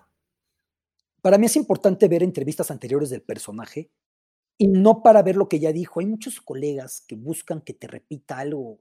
Pues, hombre, si ya lo dijo ahí, ya lo dijo, ¿no? ¿Qué necesidad tienes tú de que te vuelva a contar esa, esa historia. No, es que quiero que me la cuente a mí. está bien. Eh, me gusta ver las entrevistas anteriores para ver si contestan largo, si contestan corto, si funcionan mejor en un entorno de empatía, un entorno más bien disruptivo, un entorno de humor negro. Por supuesto, tú tomas notas y a la mera hora en el diálogo las cosas pueden cambiar mucho, ¿no? Leer mucho sobre el personaje, leer mucho sobre cómo fue criado ese personaje, para encontrar algo diferente. Y todas las entrevistas las abordas de la, no de la misma manera en el sentido de las mismas preguntas, pero ¿tienes algún tipo de approach o dos o tres? Por ejemplo, yo, yo me he dado cuenta en el poco tiempo que llevo haciendo esto, yo no estudié y yo ahora sí que la he ido regando conforme Dios me dio a entender, eh, que hay dos tipos de personas a las que yo entrevisto. Entrevisto a expertos y entrevisto a personas con historias. A veces hay una intersección pero cuando no puedes identificarlo antes y haces la entrevista incorrecta, es un flop brutal, ¿no? Cuando le tratas de pedir al que inventó la tele que te cuente su historia, probablemente no tiene nada, ¿no? O al científico nuclear, ahí lo que quieres es meterte al tema a profundidad y preguntarle. Tú tienes así como tu, tu pócar de opciones eh, de las que parten varias ramas, digamos. Y, y, en ese sentido sí me voy mucho a la esencia de, de, la comunicación, que es a qué pregunta quieres responder. Hay personajes que los entrevistas por el quién, es la persona que hizo tal y tal y tal. Hay personajes que entrevistas por el cómo, que te explique algún tipo de mecanismo, que te dé algún tipo de, de expertise. Hay personajes que entrevistas por el cuándo. Si estás en un reportaje de cierto periodo histórico y se te cruza por ahí, oye, cuéntame tú cómo era cuando el muro de Berlín estaba acá, ¿no? O sea, vas más o menos identificando. Cuéntame cómo fue con el apartheid. Eh, yo creo que eso es muy importante, identificar qué, qué tipo de pregunta te satisface el entrevistado, de alguna manera. Es como yo lo entiendo, y por supuesto no te hablo de absolutos, ¿no? Por darte un ejemplo, en la Copa América de Chile en 2015, me entró la obsesión por entrevistar a un personaje que fue el que bajó a rescatar a los mineros. ¿Te acuerdas? Los mineros de Copiapó se habían quedado atorados. Fue la nota de aquel año, ¿no? En 2011, 2010, 2011. Y había una persona que fue el valiente que se bajó. Y yo tanto me metí a ver el mecanismo de la cápsula con la cual lo bajaron que no me distraje, por tonto, viendo su historia. Y tuve mucha suerte porque me, me tardé una eternidad en dar con él. Cuando di con él, un tipo encantador, Manolo, al final de la entrevista me va diciendo, no, bueno, y porque yo antes, cuando había sido futbolista, yo, ¡eh, eh, eh! eh! Mm. ¿Cuándo qué? Cuando había sido futbolista. A ver, estoy aquí en la Copa América, estoy aquí haciendo reportajes con pretexto de la Copa América. ¿Cómo es eso? Sí, yo era futbolista, yo jugué en tal equipo, tuve una lesión de rodilla y están, no, o sea, no es el típico que dice me lesioné la rodilla. Exacto. Ahí está, él sí. Y si luego yo, uno de los que rescaté, había sido futbolista, había jugado contra mí. Dije, ve nada más la historia. Hubiera empezado por ahí, esa es la historia, que además me dice, no, no lo había contado porque a la gente no le parece importante, pues que yo hubiera sido futbolista que se lesionó al cabo de un año, de año y medio de carrera a los 22 años y terminó siendo rescatista de mineros. Pero para mí esa era la historia, para mí eso fue el encanto de esa, de esa charla. Y muchas veces te pasa, ¿eh? Muchas veces te terminas de enterar de lo que te querías enterar cuando ya vas de salida. Con Lech Valesa íbamos hablando de los Juegos Olímpicos, esto fue en 2008 y de cómo derrumbó al comunismo y cómo su movimiento solidarnos y cómo los derechos humanos y cómo pasó de líder sindical prohibido y encarcelado a ser el primer presidente de la Polonia democrática. Y hacia el final yo pude dar con algo que yo no contaba con eso, que gracias a un partido de fútbol, que a él no le gusta el fútbol, su movimiento que estaba ya yendo a ser escondido, diluyéndose, volvió a tomar notoriedad porque la gente lo vio en las gradas y empezó a gritar su nombre y el nombre del movimiento y como la gente no los detuvo ahí, la gente salió del estadio diciendo, ya se vale. Y ya se valió. Y ya podían ir con ese tipo de apertura para debate político, impensable un poquito antes del partido, ¿no? Y me parece a mí muy relevante ese vínculo que por poco se me escapa. A veces pasan esas cosas. Sí, creo que eso, ese por poco se me escapa. Eh, te quería preguntar cuál era uno de los errores más comunes que ves cometidos por entrevistadores para mí, eh, y lo he cometido innumerables veces, es la inflexibilidad, ¿no? Traer tu entrevista este, tan, tan rígida, tan planeada, que te abre una puerta y ni la ves y te saltas a tu siguiente pregunta, ¿no? E, y en ese sentido es, es, un problema porque entonces tú no quieres que hable el entrevistado, tú quieres hablar tú, tú quieres que el entrevistado sirva de voz para tu statement, para lo que tú quieres decir, para que... Para eso no tiene caso. Yo he cometido ese error muchas veces llegas y en vez de preguntar afirmas, hasta que sale un entrevistado pues, con pantalones, como me pasó con Nadine Gordimer, la Nobel de Literatura Sudafricana, me había leído toda su obra. ¿De qué sirvió? Si mi primera pregunta fue, usted afirma en tal libro que tal y tal. Y me dice, ¿really? ¿Tú entendiste eso? Qué raro, yo no escribí eso. O sea, no vas a sentarte ahí para afirmar, sino para entender mejor algo, ¿no? Me parece que es indispensable llegar con esa humildad, entendiendo que además la nota es la persona que te viene a hablar a ti. Y muchos entrevistados, y yo lo he cometido el error, llegan a veces queriendo tener más relevancia o queriendo ser más inteligentes o más audaces. No, hombre, la audacia del entrevistador es verse poco o es dar curso a algo tan perfecto que tu voz no tenga que aparecer. Seguramente te ha pasado eso, que de repente dices, caray, con este entrevistado hasta me dan ganas de quitar mis preguntas porque fluye maravillosamente, ¿no? Y es parte de lo que se busca. Luego está la edición que permite resolver muchas de esas cosas. Pero e, e, ese, tipo de receptividad, y regresando, poder oír. No existe entrevistador que permanentemente en una entrevista puede escuchar todo porque estás pensando que vas a preguntar y te vas un momento y regresas. Em, yo creo que poder oír más a mí me ayudaría mucho en otras entrevistas, ¿no? De repente, ¿qué más quisiera yo que decir? Pausa, espérame, no contestes y y después seguirle, pero pues no, no es la naturaleza de una conversación esa.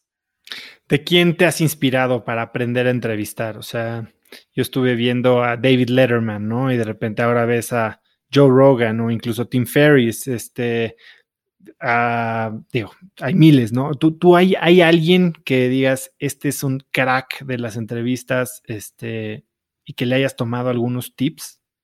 A ver, eh, para hacer crónica, Richard Kapuczynski, el gran escritor y viajero y periodista polaco. Para hacer entrevistas en la actualidad, yo veo mucho lo que hace Piers Morgan. Ya después en el plano político uno puede tener diferencias, pero eso es un error muy recurrente en un momento tan polarizado. Como él no piensa como yo, lo hago a un lado. Piers Morgan tiene una capacidad para entrevistar y para sacarle al entrevistado algo diferente, muy relevante. Decir tu nombre. ¿Cuál ha sido la entrevista más incómoda que has tenido? Fue una entrevista que me dolió mucho porque la busqué demasiado. Cuando venían los Olímpicos de Londres, yo busqué por muchas vías a Stella McCartney, porque es hija de un ex Beatle, pero también, no solamente por el papá, no solamente por Paul, porque ella, como diseñadora de alta costura, hizo los uniformes de la Gran Bretaña para los Olímpicos, que fueron todo un símbolo de esos Olímpicos. Recuerdo en la inauguración de Londres 2012, cuando entra la delegación británica con Heroes de David Bowie, y todos portando esos uniformes con la Union Jack, con la bandera británica que hizo Stella. O sea, fue, fue parte importante de esos juegos. Eh, y la busqué mucho, y no era fácil, y no era fácil. Y finalmente me da la entrevista a mitad de esos juegos, en un momento típico de esas coberturas, no es ser mártir, así son esas coberturas, que yo tenía sin dormir dos días. Cuando digo sin dormir no es un decir. O sea, yo decía, la última vez que me acosté en la cama fue hace 48 horas, hace 46 horas. Lo lógico yo hubiera sido que dijera, alguien más que lo haga, por favor. Por supuesto que no, no me atreví a hacerlo. Y la entrevista que hice, pues con edición medio que quedó, pero me sentí mal no estuve concentrado, no pregunté lo que debía, eh, no. Fue una pena porque son una bronca muy grande conseguir esas entrevistas y de repente en 15 minutos se te esfuma y ya no regresa. Es, es así.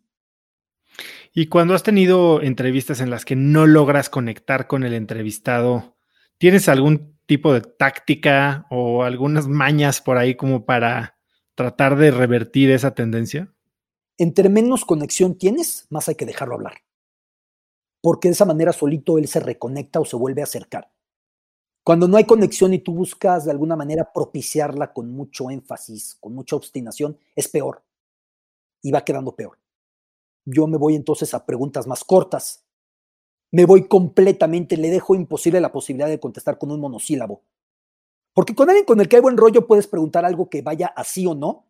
Y te va a soltar. Y solito te da algo. Hay algunos que no, te puedes arriesgar a dejarles la pelota ahí en el área porque te la revientan en la portería y te dicen, no, ¿de veras? Hay algunos. Sí, tú que entrevistas a tantos deportistas, yo me he dado cuenta, o los que más me cuestan trabajo son ellos, ¿no? Porque yo lo que busco y lo que probablemente te has dado cuenta es que indago mucho en qué es lo que estás pensando y por qué haces esto de esta manera, ¿no? Y, hay gente que tiene sistemas y hay deportistas que operan desde la, desde la intuición, ¿no? Y entonces cuando les preguntas qué estaban pensando en ese momento en el que tenían que hacer el tiro, en el que tenían que meter el pot, en el que tenían que hacer el clavado, y la verdad es que su mente estaba totalmente en blanco, y luego tratas de sacar una historia de donde no la hay, ¿tú, tú has encontrado eso? Sí, y yo disfruto mucho ese plano del deporte, el tratar de ver, piensas o actúas. Muchos actúan, o sea, hay grandes deportistas que yo digo, a ver, ¿cómo hiciste eso? Y se quedan friseados, a ver, este, no, no te sé explicar, pero dame la pelota y te enseño. Y luego te llevas, por ejemplo, sorpresas como, por ejemplo, Iker Casillas, que le preguntaba, oye, a ver, en la final 2010, tuviste un mano a mano muy largo con Robin. ¿Qué piensas? Porque hay tiempo para pensar.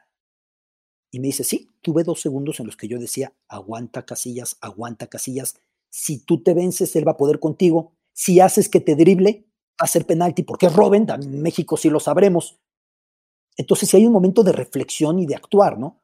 Muchas veces no lo hay, eso hace también las entrevistas tan curiosas, ¿no? O de repente un taekwondo y María del Rosario que, que te dice, no, pero es que en ese momento yo me di cuenta que estaba bajando un poco y dices, ¿cómo te diste cuenta si te estaban agarrando patadas? Bueno, por eso quienes son, ¿no? Sí, platicaba con Juan Manuel Márquez y me contó pues el knockout a Paquiao y me dijo, yo había entrenado y conocía exactamente y de repente estaba viendo los pies y vi que movió el peso al talón y fue ahí cuando supe que venía su golpe. O sea, ese tipo de cosas son increíbles de oír, pero luego no todos te lo pueden explicar. Sí, porque además eh, Juanma tiene una elocuencia muy especial. Es Hay increíble. que no te sabrán decir que fue el talón, pero se dieron cuenta que venía el peligro con mero instinto darwinista de supervivencia, ¿no? Claro, claro. Y entonces pudieron actuar. Beto, bueno, pues hoy, bueno, saliste de Televisa y hace unos cuantos años. Eh, ¿qué, pasó por tu cabeza cuando después de 20 años sales de Televisa y qué, planeabas? Me arriesgué, es como yo lo veía. Yo no sabía qué podía resultar. Yo tensé la cuerda entendiendo que se podía romper porque no me gustaba el estado en el que yo estaba o a lo que mi carrera ya se encaminaba porque no creía en el proyecto que estaban haciendo, dicho con respeto, ¿no? cada quien puede creer o no creer, y porque yo no, no creía en el rol que a mí se me adjudicaba en ese proyecto, para ser precisos. Y fui tensando la cuerda, y cuando la cuerda termina por romperse fue de, ¿y ahora para dónde? Y me acuerdo perfecto que mi hermano me decía, te van a marcar todos. Hombre, yo mejor veo. No.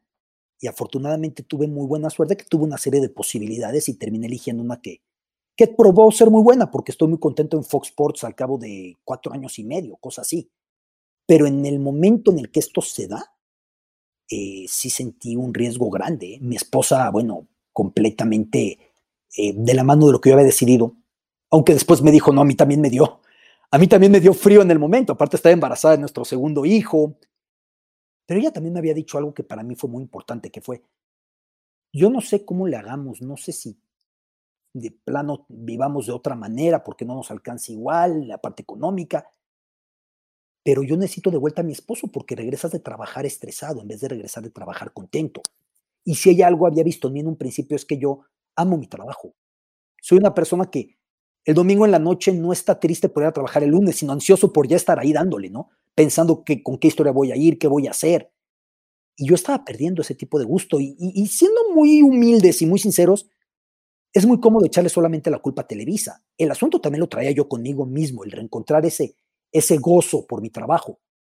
Y finalmente en un cambio de aires fue como yo lo, lo reencontré, agradeciendo mucho todo lo que aprendí, ¿no? Para mí era medular, y voy a repetir esa frase, cerrar esa puerta sin azotarla. Normalmente reventamos la puerta, que se escuche, que me fui muy enojado. Yo quería cerrar esa puerta bien cerrada, con respeto, y creo que se dio de esa manera y se dio muy bien para todos. ¿Qué era lo que le tenías miedo en ese momento, tanto de salirte como de quedarte? ¿Cuáles eran los dos grandes miedos? De quedarme, que siguiera pasando el tiempo y yo siguiera encadenado en un mismo lugar, sin desafiarme nada nuevo, por siempre cacareando, es que yo estuve en Japón, es que yo, fíjate, yo estuve en Grecia. Seguir viviendo hacia el pasado, lo cual nos, nos da muy de la mano con lo que te decía de John Paul Jones, ¿no? De, hombre, ve lo que haces ahora, el del bajista de Zeppelin. Eh, e, eso tenía cierta importancia. Otra era, en un canal de nicho, de tele de paga, deportivo, ¿podrán funcionar mis contenidos? ¿A la gente les interesará? Porque tú entiendes que en un canal de las estrellas, supongo que en un Azteca 7, un Azteca 13, también, hay mucha gente viendo deportes. En Fox Sports, en ESPN. Son fans. Pues es gente que a lo mejor dice, güey, pues estoy viendo los goles, estoy debatiendo si fue fuera de lugar o no, no me vengas ahorita a decir si Yuri Gagarin en Rusia cuando fue al espacio y tal. Y la gran revelación es, entendiendo que uno no es monedita de oro y que de todo habrá, fue que lo recibió la, los televidentes lo recibieron muy bien, porque es un paréntesis pequeño para después regresar otra vez a seguir discutiendo lo, que pasa en la cancha, o lo que pasa en el Super Bowl, o lo que pasa en la Serie Mundial, que son viajes que también voy haciendo eh, cíclicamente con Fox Sports desde que entré a, a cada año los voy haciendo. Yo creo que darle ese lado humano a cualquier deportista eh, te hace involucrarte más con su éxito profesional y con lo que pasa en la cancha. A mí me pasó con, y ahora mi esposa, con la serie de Fórmula 1 de Netflix. Cualquier persona que no sabe nada de Fórmula 1 y ve esa serie se vuelve fan de Fórmula 1 porque entiende el drama que vive la gente involucrada, ¿no? Y yo creo que eso es lo, que logras tú eh, a través de tu trabajo, Alberto. O sea, logras quitarle la cara de, ok, este es Cristiano Ronaldo, el hombre perfecto que gana millones de dólares, a esto es todo lo que pasa alrededor de él y del güey que le da el agua. Es que al desmitificar algo, al humanizar algo, lo remitificas. Me explico. aparentemente estás diciendo, este no es un superhéroe, ¿eh? este no es alguien de más allá. Es un tipo como tú o como yo, que le duele, que le salen ampollas, que le da flojera. Me decía Michael Phelps, la gente piensa que yo nací para esto. ¿Tú sabes lo que es meterte en Baltimore en invierno a las 5 de la mañana a la piscina? Él me decía Usain Bolt, porque yo le preguntaba, oye, ¿seguro extrañas las levantadas a entrenar? Me dice, no, ¿cómo lo voy a extrañar? Si cuando yo veo el reloj 5 de la mañana digo, apenas viene lo mejor de la noche. O sea, es gente como tú, como yo. Y entonces los remitificas porque dices, siendo como nosotros, ve lo que han hecho, ¿no? Y ve lo que han conseguido. Y creo que ahí es donde aprendes mucho de ellos. De, de, 100 genios del balón y 100 dioses del Olimpo, van mucho encaminados a esta tenacidad, ese mensaje de, eran tipos normales, ¿eh? O sea, el primer talento de Messi no es pegarle con la zurda, es lo que trabajó para pegarle también con la zurda. El trabajo es lo que todos podríamos hacer en distintos ámbitos y que normalmente decimos, es que a mí no se me da. ¿Sabes cuál es uno de los comentarios que más recibo después de oír? Digo, llevo 89 entrevistas con la tuya. El comentario que más me mandan es, gracias Oso, porque me di cuenta que no estoy tan pendejo. Porque esta gente que está haciendo cosas extraordinarias es tan normal como yo y eso significa que yo me puedo quitar estos límites, ¿no? Y es justo lo que pasa con el deporte. Ver que también supuran, ver que también les duele, ver que también les dio flojera, ver que también estuvieron a punto de abandonar, ver que también hubo una persona que les dijo, espérame, no dejes, échale más ganas, esto puede funcionar. Yo creo que todo eso nos sirve, ¿eh? y lo digo en muchos sentidos. A mí, para mí, por ejemplo, me encantó que tú me dijiste cuál es tu manera de aprender idiomas, no que me dijiste tú tienes facilidad para los idiomas. Cuando me dicen es que tú tienes facilidad, yo digo, sí, seguro me encanta levantarme a las cinco y media de la mañana, estudiar ruso por Skype, me estoy quedando dormido encima de la tablet o del teléfono y ver que tengo encima un millón de cosas, tengo que ver cómo memorizo tales palabras que me suenan idénticas. La verdad es que decir tienes facilidad es una manera de justificar que tú no lo estás haciendo. Todos tenemos tanta facilidad como la que buscamos. Todos. Algunos son más proclives para algo, pues sí, ciertamente. Pero todos, tú pones Hugo Sánchez. Hugo llegó a Europa y no era especialmente fluido en su juego. Y fue creciendo hasta convertirse en el mejor cobrador de tiros libres. Y fue creciendo hasta ganar una bota de oro como el máximo goleador de las ligas europeas, anotando todos sus goles a un, a un toque. Eso es crecer.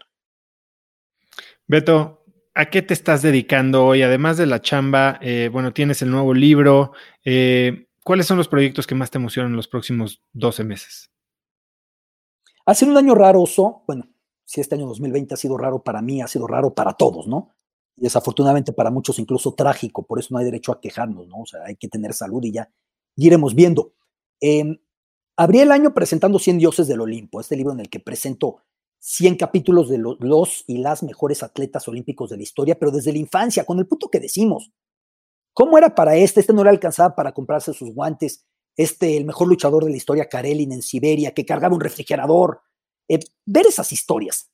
¿Qué hacen de niños para haberse formado? Pasó esto y yo dije, va a pasar un rato para que haga otro libro porque quiero hacer otras cosas. Empezó la cuarentena y dije, es el momento para escribir otro libro. Así de rápido cambié de opinión y escribí 20 pelotazos de esperanza en tiempos de crisis en el que pues busco relatar 20 eh, momentos en los que el deporte fue la certeza, fue la armonía, terminó con guerras, trajo reconciliación, acabó con el racismo. Son 20 momentos. Ese se publicó solamente en digital. Y ahora estoy metido escribiendo algo que para mí es completamente inédito y estoy feliz que me invitaron a hacer lo que es una audioserie de ficción. Eh, yo nunca había escrito para empezar, una audioserie ni de ficción ni de no ficción, ¿no? Y no trabajaba con ficción desde que hice mi novela Kiboria. Entonces lo estoy disfrutando mucho. Por cuestiones con la productora no puedo decir de qué va el asunto, pero es, una, es un nuevo desafío porque es otra estructura narrativa. Entonces es otra vez refrescarte, otra vez voy a lo de la insatisfacción crónica que creo que te llamó la atención y escribir de una manera diferente, ¿no? Ahora explícame un poco este ejercicio de escribir los 20 pelotazos de esperanza en tiempos de crisis. ¿Cambió la manera en que estás viviendo esta crisis presente? A mí me ayudó en el momento. Me hablabas hace rato si tuve psicólogo. Yo creo que muchas veces leer y escribir para mí son el mejor psicólogo. Son el, lugar en el que eh, cito a mis demonios y los eh, logro un exorcismo. Me decía Javier Velasco, el gran novelista, cuando leyó Diablo Guardián, me decía, tienes de dos te buscas un psicólogo y te gastas una fortuna o sigues escribiendo porque veo que tienes, tienes muchos líos. Sí, sí, sí, los tengo, ¿no? De repente uno pone cara de niño bueno, pero sí, sí tengo líos. Eh, para mí, 20 pelotazos empezando la cuarentena con esa normalidad, que aparte todos conjugamos en primera persona y todos decimos, quiero mi vida de vuelta, como si solamente fuera con uno. Nos quitaron la vida a muchos, de manera metafórica, le quitaron la vida a miles de manera literal a tantos que que han fallecido a tantas familias rotas. Imagínate si tenemos otra vez, vuelvo a decirlo, derecho a decir por qué. Pues hay gente que la ha pasado mucho peor, trágicamente. Y en esa suerte de, incertidumbre yo pensé los momentos en los que el deporte fueron la certidumbre.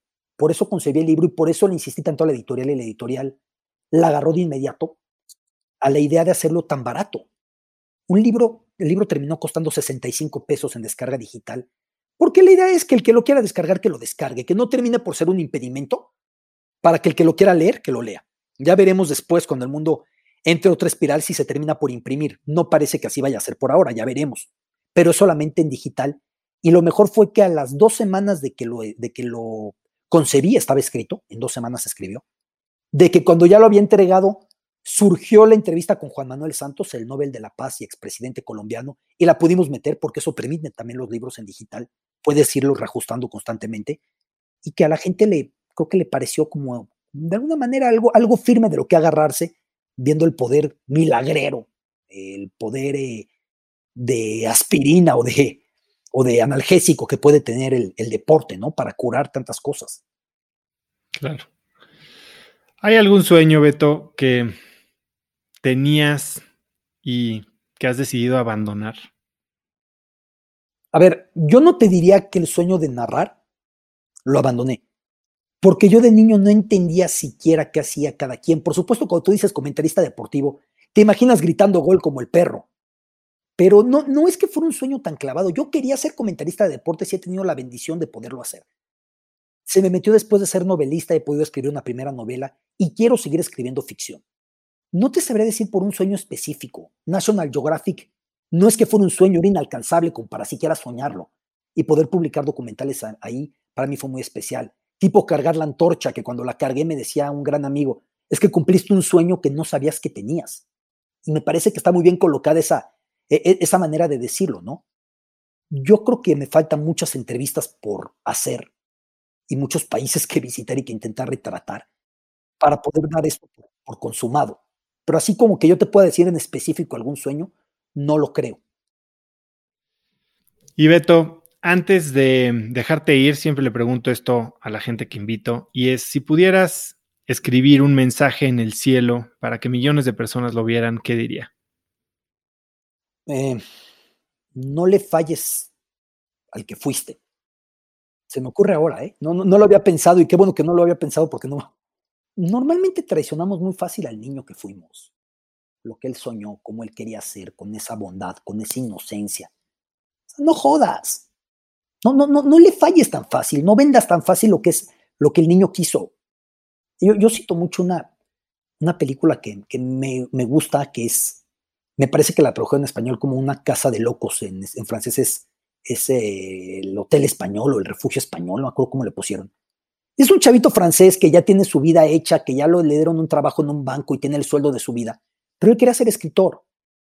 Y al cabo de un año que se va de un intercambio Erasmus a estudiar a, Barcelona, se reencuentra con eso y en cuanto regresa dice, yo no tomo el trabajo como yuppie, respeto mucho al que sí quiere ese mundo en las finanzas. Y entonces enseña su foto cuando era niño, dice, yo a ese no le puedo fallar. De ahí se me ocurre esto. Y me parece que es muy importante que no le fallemos al niño o al universitario o al que empezó a trabajar. O sea, Oso, yo me acuerdo golpizas laborales que yo me ponía cuando empecé en Televisa, no me victimizo.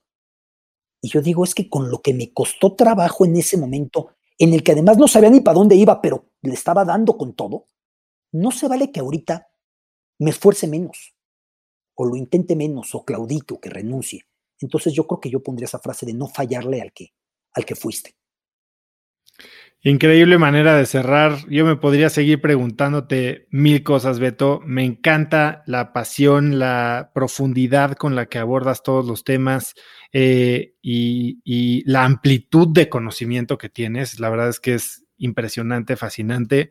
Y, y como te decía hace un momento, creo que la chamba que haces de humanizar, de concientizar sobre todo lo que pasa alrededor de gente tal vez pateando una pelota o nadando de un lado a otro en un charco, eh, cambia la manera en que, en que nos percibimos a nosotros como personas, de lo que somos posibles y de lo que podemos hacer como, como raza, ¿no? Eres un crack, Beto. Muchísimas gracias. ¿Dónde puede seguirte la gente, contactarte, eh, comprar tus libros? Estoy en Twitter, arroba Alberto Lati, estoy en Instagram, Latitud Lati, Facebook, Alberto Lati. Mis libros, los cinco, los pueden eh, buscar en Gandhi, en Sanborns, en el sótano, en Amazon. Los cuatro primeros en impreso o en digital, el quinto solo en digital. Si los buscan, ojalá que les gusten y siempre uso a tus órdenes. Eh, un gozo platicar contigo, ni me di cuenta cómo voló el tiempo. Es un placer de verdad y siempre a tus órdenes y enhorabuena por por las grandes entrevistas que estás haciendo. Beto, la verdad es que es un privilegio platicar contigo. Mil, mil gracias y espero vernos en persona pronto. Ojalá que sí. Cuídense. Saludos. Un abrazo. La riqueza cultural y los aprendizajes que hoy me compartió Alberto me parecieron verdaderamente increíbles y me llevo yo un masterclass de cómo entrevistar mejor. Si te gustó el episodio, compártelo con alguien usando el link cracks.la diagonal 089. También sigue Cracks Podcast en Spotify o suscríbete en iTunes. Y si es ahí, califícanos por favor con 5 estrellas para que más gente nos pueda encontrar y tengamos más y mejores invitados. Mencióname en Instagram o Twitter con la lección, lo que más te llevas, la frase que dijo Beto hoy varias, eh, como arroba osotrava y menciona a Alberto como arroba latitudlati. Puedes encontrar links a todo lo que Beto y yo hablamos hoy en cracks.la diagonal 089 y eso es todo por hoy. Yo soy Osotrava y espero que tengas una semana de cracks. Este episodio es presentado por Vic. Si me conoces, sabes que soy un consumidor voraz de audiolibros y que he probado todo tipo de aplicaciones para seguir nutriendo mi mente mientras manejo o mientras corro o hago ejercicio, pero sin duda, por mucho, Vic es mi favorita. Con Vic puedes convertirte en una máquina de aprendizaje porque con solo 15 minutos al día puedes leer más de 12 libros al año. En Vic tienen más de 250 mil títulos y puedes escuchar resúmenes de bestsellers en menos de 15 minutos o libros completos, incluido mi libro Haz lo que importa, así como mis Vic originales como Cómo combatir el síndrome del impostor. Vic, por ser escucha de cracks, te regala 7 días de prueba y después contenido ilimitado por solo 167 pesos al mes en un pago anual de 1.999 pesos al suscribirte a Vic. Simplemente ve a cracks.la diagonal Vic. Vic se escribe B alta E E K. Una vez más, es cracks.la diagonal Vic. Este episodio es presentado por Hospital Ángeles Health System. Cada invitado con el que platico en el podcast me abre los ojos a nuevas tecnologías que están impactando de forma positiva la manera en que todos nosotros vivimos. Una de las áreas en las que el avance tecnológico está generando más impacto es en el área de la salud, especialmente con los avances en cirugía robótica que permiten intervenciones con menos sangrado, menos dolor, cicatrices más pequeñas y una recuperación mucho más rápida. Hospital Ángeles Health System tiene el programa de cirugía robótica más robusto en el sector privado en México. Cuenta con 13 robots Da Vinci, el más avanzado y versátil del mundo, y con el mayor número de médicos certificados en cirugía robótica, con la cantidad de horas necesarias para poder operar, ya que tiene el único centro de capacitación de cirugía robótica en todo el país. Este es el futuro de la cirugía. Si quieres conocer más sobre el programa de cirugía robótica de Hospital Ángeles Health System y ver el directorio de doctores, visita cracks.la diagonal ángeles. Una vez más, es cracks.la diagonal ángeles. Consulta a tu médico.